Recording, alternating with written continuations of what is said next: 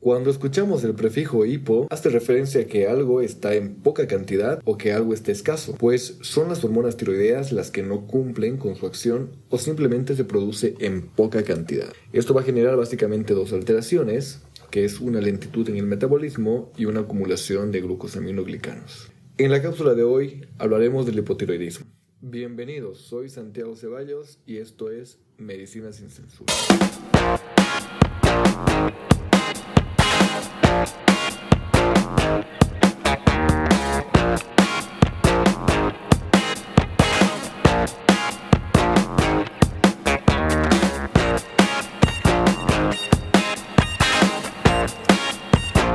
Dos alteraciones van a provocar prácticamente todos los síntomas y signos. Pero antes de ver a detalle cuáles son, entendamos que como toda enfermedad, el hipotiroidismo cuenta con ciertos factores de riesgo. Por ejemplo, se ve más frecuente en el sexo femenino. Ciertas enfermedades autoinmunitarias, como por ejemplo la diabetes tipo 1 y el vitiligo, son las más importantes. Ahora, las radiaciones de la cabeza y el cuello, el uso de la miodarona, el litio, la edad, personas mayores de 65 años y además las infecciones virales como la hepatitis C son datos de factores de riesgo para el, para el hipotiroidismo. En el capítulo 1 vimos la importancia de las hormonas tiroideas y cómo llegan a controlar nuestro sistema, pues una deficiencia de estas hormonas da como consecuencia los síntomas. Estos son el cansancio, la depresión, la intolerancia al frío, un aumento de peso de manera leve, una pérdida del tercio externo de la ceja. Vamos a ver que la piel suele verse seca y fría, además de presentar edema en el rostro, en las manos, en los pies.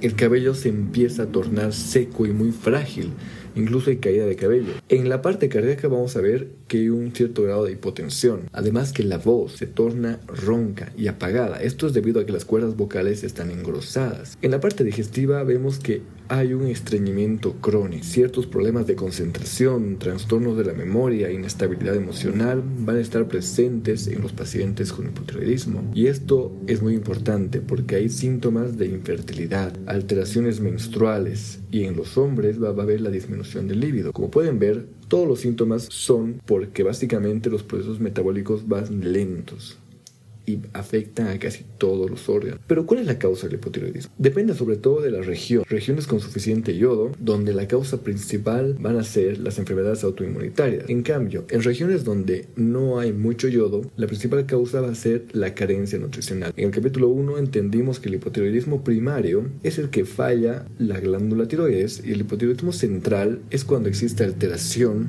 o daño en la hipófisis o el hipotálamo. Pues ahora vamos a ver las causas. Tenemos enfermedades autoinmunitarias como por ejemplo la tiroiditis de Hashimoto, donde existe una destrucción lenta de la glándula tiroides. Esta va a ser la causa más común. Otra de las causas suele ser la causa congénita, donde la tiroides básicamente no se forma correctamente o se forma a medio. Y para esto hacemos un test de talón en los recién nacidos, usualmente en el tercer a quinto día de vida. Y ahí podemos ver si va a haber un hipotiroidismo congénito o no. Las cirugías de la tiroides son otra causa de hipotiroidismo conocido como hipotiroidismo iatrogénico, donde se puede sacar toda la glándula o entre los medicamentos causantes de hipotiroidismo encontramos recalcando la miodarona y los jarabes para la tos. Todas estas causas que acaban de escuchar son las del hipotiroidismo primario, pues posteriormente vamos a ver las causas del hipotiroidismo central. Como hemos dicho, el hipotiroidismo primario es cuando la tiroides se ve afectada en sí, solo la glándula tiroides.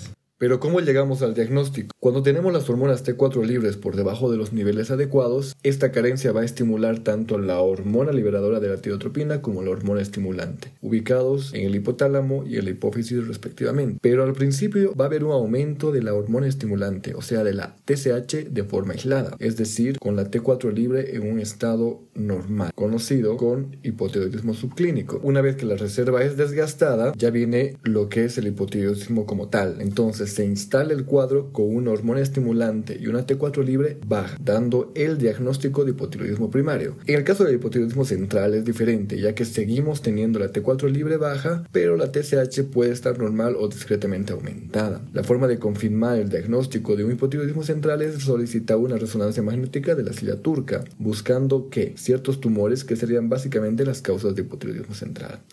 Para saber si estamos frente a una causa autoinmune, como por ejemplo la tiroiditis de Hashimoto, solicitamos anticuerpos, tanto antitiroglobulina como antitiroperoxidasa o TPO.